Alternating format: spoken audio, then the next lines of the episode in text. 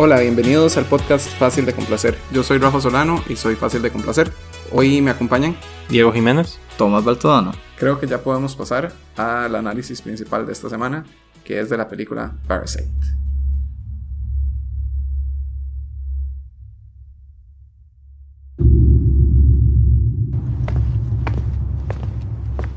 아 잠깐 제시카 외동딸 일리노이 시카고 과선배는 김진모 그는 이사촌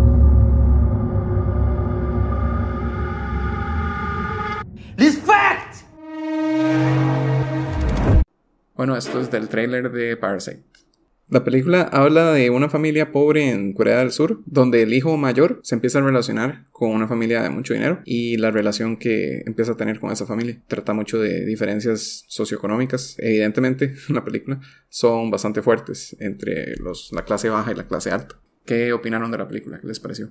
Tomás. Me gustó. No diría que extremadamente mucho, como para que sea una de mis películas favoritas, pero sí me gustó. Tenía cosas que no me esperaba. ¿Le, le parece factible que están nominadas a mejor película? Viendo que Joker está nominada, sin haber visto las demás, entonces sí la pondría como en la misma categoría. ¿Algo de lo que quiera hablar que le gustó? No sé cómo hablar sin dar spoilers. Ok. ¿Diego? A mí también me gustó. Creo que es mi película favorita del, del año pasado. Tampoco he visto la mayoría de las nominadas al Oscar todavía, pero es una película que tengo pocas quejas. Y de las películas que tengo pocas quejas, la mayoría me gustan mucho, como El Padrino, El Padrino Parte 2, Pulp Fiction. No la pongo a ese nivel todavía porque necesito verla más veces, pero sí, sí me parece que es una película que le cambiaría muy poco. Yo le pondría un idioma que se entienda más. Eso es importante porque en los Globos de Oro esta película ganó mejor película en idioma extranjero y el director en el discurso dijo algo como que si los americanos superaran la barrera de una pulgada que es los subtítulos podrían ver muchas películas de alta calidad. Eso va exactamente contra lo que dice Thomas porque lo que dice Thomas suena como que deberían hacer un remake de la película pero en Estados Unidos. De hecho, HBO pidió los derechos, si Sí. no me equivoco, para hacer una serie. A mí también me gustó mucho. Es mi segunda película favorita del año después de Avengers Endgame. Yo diría que es recomendable para todo el mundo. Creo que no hay una persona que pueda no gustarle, excepto por lo de tener que leer los subtítulos. Sí puede tener un poco de violencia más adelante, entonces si a alguien no le gusta la violencia del todo, yo diría que no la vea o pare en cierto momento, pero no va a entender el significado de la película al final. Yo creo que también hay partes que no pasa mucho. No, no aburrida, pero como que uno solo está viendo como por ver qué va a pasar. No me parecía como tan entretenida todo el tiempo. Eso sumaba que hay que estar leyendo. Gente que no tenga mucha capacidad de concentración. Tal vez le parezca un poco aburrida. Bueno, yo la vi en el cine con Diego. Noto que me están dejando por fuera muchas cosas. y siento que cuando veo una película en el cine me concentro mucho más. Entonces también siento que eso fue una ventaja. Porque no había distracciones, solo estaba concentrado en ver la película y leer los subtítulos. Después la compré en Amazon y la volví a ver. Thomas igual en la tele, ¿verdad? Correcto. Sí, también puede que eso afecte. Si la pueden ver en el cine, yo diría que la vayan a ver al cine. Que se apuren, sí, porque para cuando salga este podcast ya solo queda como dos días. Tal vez aguanto una semana más al estar nominada para mejor película. ¿Todos la recomiendan? Sí. Sí. Yo también.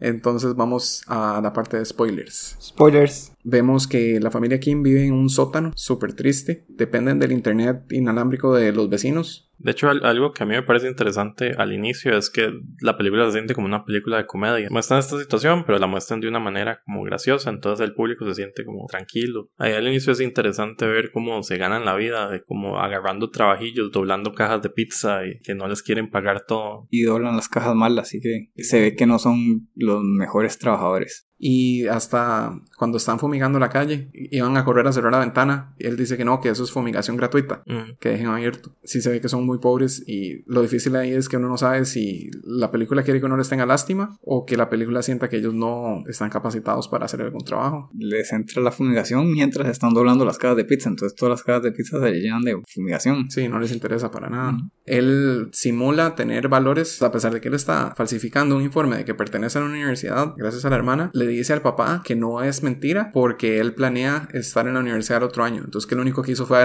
imprimirlo adelantado, como que trata de hacernos creer que él es una buena persona. En- Entonces el joven Kim va a la casa de la familia Park, consigue el trabajo de tutor a punta de engaños, entonces logra meter a la hermana y después el papá mete a la esposa. Entonces terminan los cuatro trabajando para esta familia millonaria sin que nadie sepa que ellos tienen alguna relación y ninguno de ellos estaba en realidad capacitado para hacer el trabajo que está haciendo. Tuvieron que hacer que despidieran a las otras personas que están haciendo sus trabajos. Sí, por lo menos los menores no llegaron a sustituir a nadie, mientras que los papás le están robando el trabajo a alguien que tal vez sí estaba capacitado para hacerlo. Todo lo que iban haciendo era como que eran inteligentes y iban viendo a ver cómo meterse a la casa ahí Y que, y inteligentemente. que en realidad no le estaban haciendo un mal a nadie. Por más que no estuvieran capacitados, estaban logrando lo que la familia quería. Les estaban dando lo que querían oír. Algo que me impactó es que llega un punto en el que la, la familia Park se va de paseo y queda supuestamente la nueva empleada sola, pero ella mete al resto de su familia. Y siento yo que ellos pudieron haberlo aprovechado solo estar tranquilos en una casa bonita, sentir que ya lograron lo que tenían que lograr, pero más bien ellos buscan cómo emborracharse lo más posible, empezar como a destruir cosas. El señor en un tiro empieza a tirar botellas al piso y En defensa de ellos, mucha gente le gusta emborracharse. Probablemente mucha gente lo haría. ellos ya tenían todo lo que necesitaban, ya no tenían que estar viviendo en el sótano permanentemente porque podían estar ahí la mayor parte del día, comer ahí, convivir con esta familia como si fueran de la casa. Y en vez de aprovechar eso, buscan emborracharse y destruir la casa. Me parece que estaban desperdiciando una buena cosa. O sea, ya venían en una escalera descendiente. de-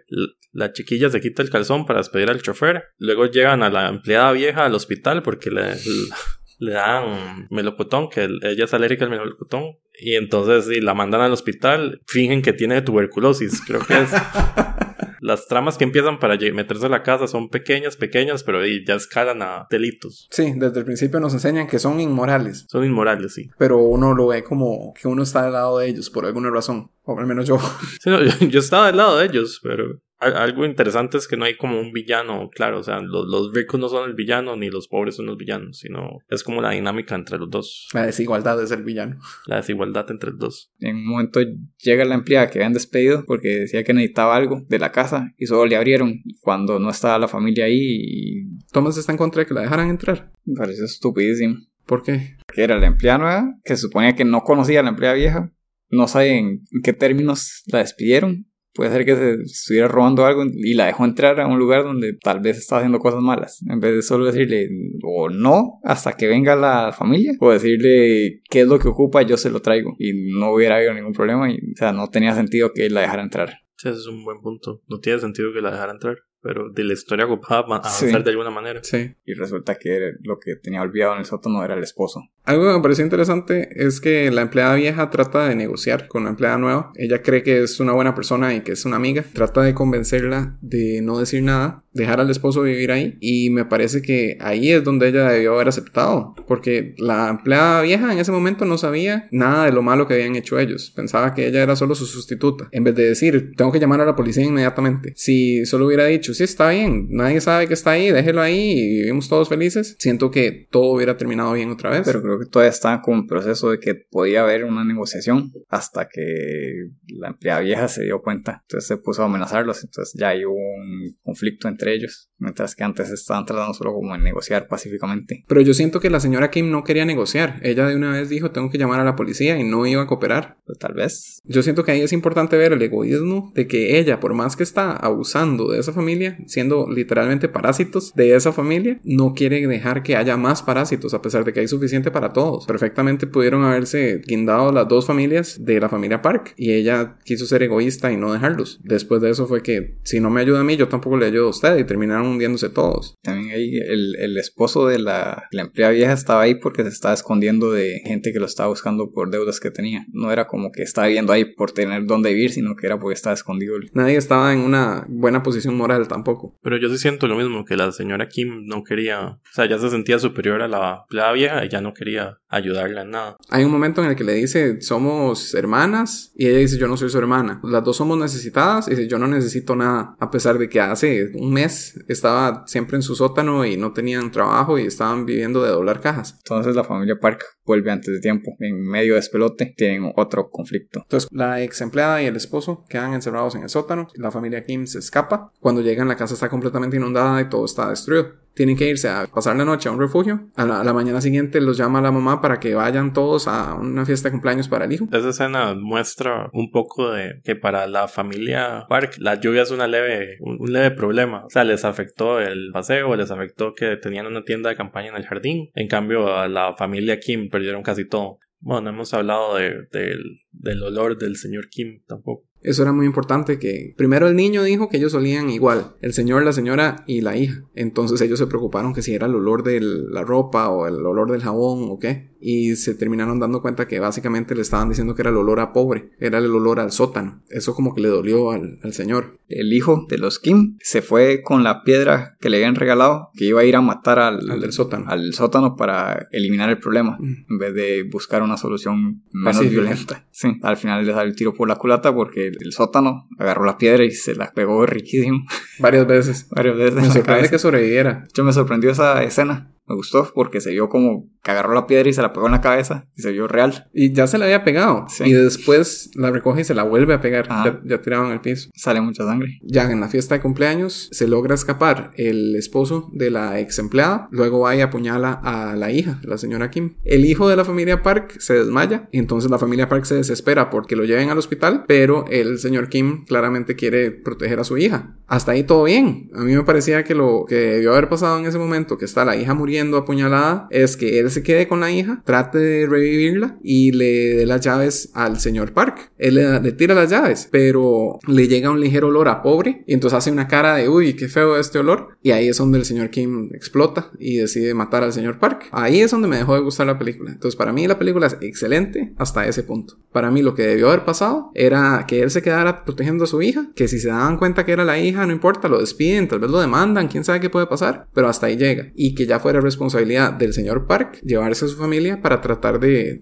Solo se desmayó el chiquito, no le iba a pasar nada. Yo siento que pudieron haberse salvado. Es que varias veces ya le habían dicho que el olor ya explotó, de que ya es suficiente que estén diciendo que olor a pobre. Y es que aun cuando el hijo se le está muriendo, él tiene que reaccionar al olor en vez de solo enfocarse en lo que importa, coger las llaves e irse a salvar al hijo. Creo que hasta se agarra la nariz de, se agacha y agarra las llaves así con una cara de disgusto de estas personas pobres aquí. Ya previamente ya había pedido que le abrieran las ventanas al carro, de todo porque no le gustaba ese olor. Y antes de eso se veía como el señor Park como una muy buena persona, como un millonario bueno y yo pensaba que era como un buen señor hasta ese momento que se vio que realmente no le gustaba a la gente pobre.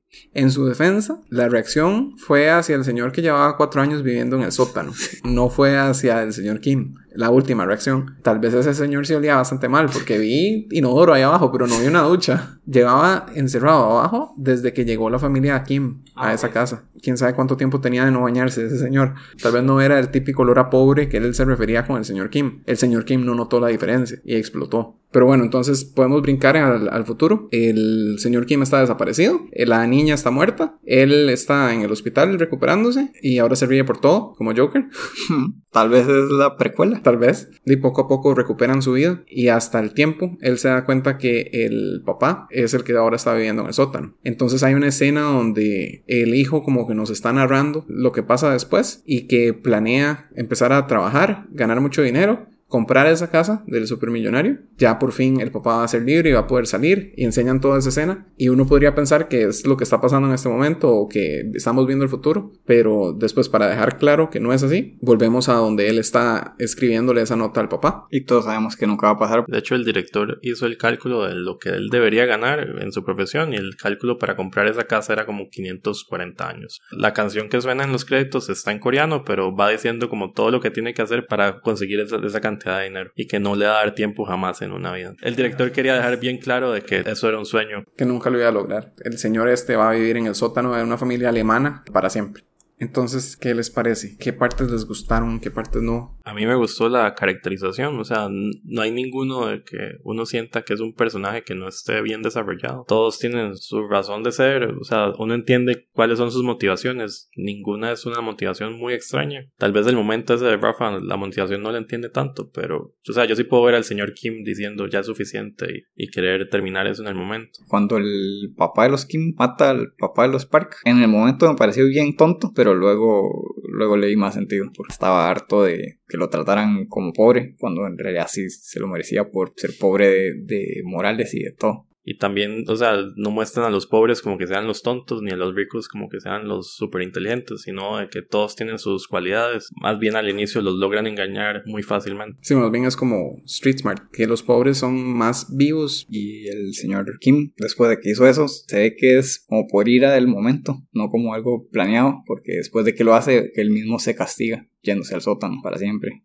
En vez de tratar de escapar. ¿Eso, ¿Eso lo ve como un castigo o lo ve como que sabe que no hay dónde escapar? Yo lo veo como un castigo, que se está autocastigando. No, yo lo vi más bien como que es su inteligencia de que este es el último lugar donde me van a buscar. Sí veo que busca como redención cuando va y entierra a la empleada vieja que habían matado y estaba en el sótano, que sale en lo que vende en la casa y la entierra en el patio. Pero ahí en cualquier momento pudo haber escapado y tratado de irse a otro lugar en vez de solo quedarse para el resto de la vida encerrado. Es que yo creo que no hay dónde escapar. Creo que también parte de lo importante es que la, la vida del millonario para la película, para la sociedad, puede ser que valga más que la vida de él. Entonces creo que pase lo que pase, siempre lo van a buscar. Entonces no hay dónde escapar. Creo que sí hubiera tenido oportunidad de escapar si lo quisiera. ¿Y cómo ven la, la desigualdad entre la familia millonaria y la familia pobre? Es que sí, me pareció increíble al principio. En la primera escena donde vemos la familia Park, él solo toca el timbre, le abren la puerta y es una puerta gigantesca y donde él entra como que cambian la toma a un ángulo donde uno puede ver la casa entera. Se ve todo el patio y toda la casa y después como que rota sobre el patio y ahí es donde él se emociona todo cuando ve a la señora y la señora dice, no, no, yo solo trabajo aquí. Se ve que está impresionado por el tamaño de esa casa y se ve una casa increíble. Mientras que ellos están viviendo en un sótano que tiene una ventana chiquitita sobre el nivel del piso, ¿verdad? Sí, con costo en la luz del día y los otros tienen patio, tienen de todo. ¿Hay algún Kim al que salven, que sea menos malo que los otros? Por- Al, al inicio yo pensé que el, el hijo era el menos malo, pero yo creo que más bien era la hija. Realmente no cometió tanto delito. Creo que fue la primera que cometió un delito grave. Falsificó la cosa del hermano, hizo que despidieran al chofer. Y le cobró muchísimo más a la señora por hacer algo que sabía hacer menos. Pero por lo menos lo estaba buscando en internet. Pero digamos, el, el muchacho sabía, sabía inglés y lograba enseñarle a la niña el inglés que necesitara. Ella no sabía suficiente de arte para darle los servicios que estaba vendiendo y tras eso los vendía extra caro. Hasta se esforzó por decirle, como es terapia de arte, mis tarifas son muy altas. Y lo dice sonriendo y la señora, sí, sí, no hay ningún problema. Sí, yo creo que ella no se salva. la piedra, ¿qué les pareció lo de la piedra? ¿Tenía alguna importancia en realidad? ¿En verdad les estaba dando suerte o No eras antisuerte, más bien. por qué? No, pero al inicio parecía que todo les iba bien cuando tenían la piedra. Consiguió trabajo, luego consiguió trabajo la hermana. Ya cuando todo se estaba derrumbando, el muchacho iba con la piedra diciendo que no me ha soltado la piedra o no me está soltando la piedra o algo así. Entonces ahí vemos que no era como una piedra de la suerte. Algo que noté es que, bueno, sí, todo empezó a mejorar cuando le dieron la piedra. Fue inmediatamente después le dijeron lo del trabajo, lo consiguió, toda la familia la consiguió. Apenas les dan la piedra, la mamá se ve que está como puliendo la piedra y después la tenían como en un pedacito de madera y estaba como en display. Después llega un punto en el que un viejillo llega a orinar la ventana y cuando el viejillo llega a orinar, él agarra la piedra. Hasta ese punto todo les estaba yendo bien. Él agarra la piedra y se va corriendo a pegarle al viejillo que está orinando. Al final lo convencen de quitarle la piedra, le dan una botella de agua para pringar al viejo después de eso todo se empieza a venir abajo. Yo sentí como que tal vez tenía que ver con que le faltó el respeto a la piedra. Cuando agarró la piedra como arma, en vez de agarrarla como algo que, que venerar, la piedra se volvió contra ellos. No sé, si en verdad la piedra tenía algún poder, noté interesante que fue en ese momento que todo se les vino abajo. En su momento sí lo había notado y ahorita que, de que estamos hablando de eso sí, sí me acuerdo de... ¿Y tendrá sentido o es solo algo que me estoy imaginando? Ah, Tal vez sí tiene simbolismo de que... Sí, sí me acuerdo que el- lo pensé. O ya agarró la piedra para algo malo y ya todo se va a joder. Pero no, no noté que fuera en ese momento en que todo empezó a salir mal. ¿Les gustó el final? Suficiente, sí. No me pareció mal aceptable. Para mí el momento que se, que se arruina un poco la película es cuando él mata al señor Park. Para mí hubiera sido una mejor película si eso no hubiera pasado. ¿Sienten que la película pudo haber mejorado con algún otro final a partir de cualquier punto? No creo. Porque como lo dice Rafa, que ya cada quien se encargó de los suyos y ya. Pierde gracia. Pierde una parte de la historia. No sé, porque sí, tal vez la familia Kim pudo haber sobrevivido, pero tal vez se lo merecían. O sea, tal vez obtuvieron su merecido. Yo no me imagino otro final. Ya en el momento no estaba tan satisfecho, pero creo que no, no había otra manera de solucionar para que el, el mensaje que quería dar el director fuera más evidente. Algo que a mí me pareció interesante es, digamos, el detalle de que la empleada estaba comiendo mucha comida, pero realmente era que le estaba guardando la comida al, al esposo y se la llevaba como cada dos días. Que el señor Park ya lo había notado y, más bien se quejó de que esta empleada come mucho, come el doble de lo que debería.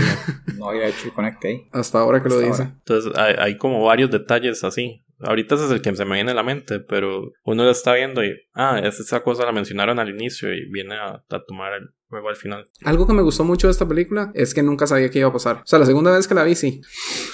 Porque, digamos, cuando la hija de la familia Kim se empieza a quitar el calzón dentro del carro, yo no sabía qué era lo que estaba haciendo. Yo no sabía si era que quería que él la viera, no sabía qué estaba planeando. Aún ella dejó el calzón ahí y yo todavía no entendía qué era lo que estaba pasando. Hasta después fue que cuando le dijo al papá que si él manejaba Mercedes, empecé a pensar que tal vez era que quería conseguirle a él el trabajo. Cada, cada vez que pasaba algo, me agarraba completamente por sorpresa. ¿Ustedes no? Con el calzón, cuando se lo estaba quitando, sí pensé que era como que le iba a tratar de seducir o algo así al chofer, pero eso es cuando lo dejó ahí, sí, sí supe que era para que lo despidieran. No, a mí, a mí me sorprendió que lo tuviera todo tan planeado. Y cuando llega la señora, la ex empleada, que dejó algo, yo pensé que se iba a robar algo. Nunca me imaginé que tuviera el esposo escondido. Eso sí. Sentí muchos giros. Eh, El primer giro que sentí es que la película se llama Parasite y yo llegué a ciegas. Entonces yo pensé que en verdad trataba acerca de enfermedades o de algo. De zombies, yo creí que era zombies. Cuando los están fumigando, yo pensé, ahí, ahí les va a pegar un parásito quién sabe qué va a pasar. Y el parásito se va a esparcir en las cajas de pizza. Yo por ahí pensé que venía todo. Y hasta como media película de no ver ningún parásito, fue que me di cuenta, ellos son los parásitos. Eran parásitos. Y sigan expandiendo como parásitos. Y después también estaban los parásitos del sótano. También. O sea, la película me gustó mucho, pero me hubiera gustado más si todos los parásitos sobrevivían y eran amigos entre ellos. Entonces, que los cuatro Kim estuvieran bien al final y que la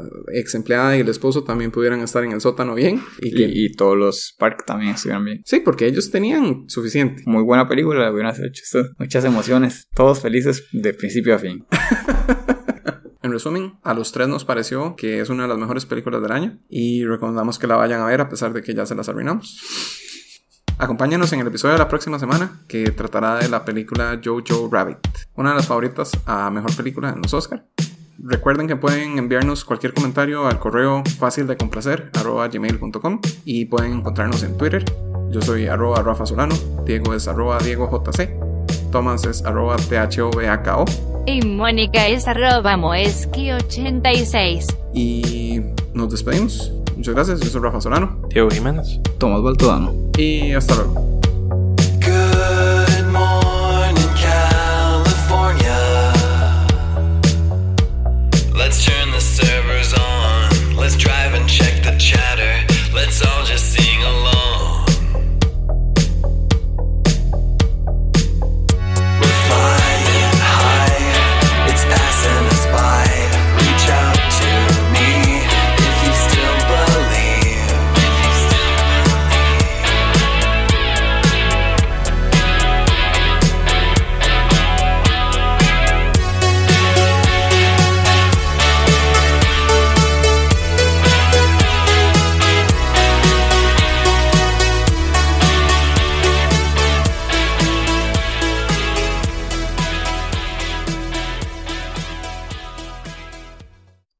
Ya cuando todo se está yendo al, al infierno, al carajo.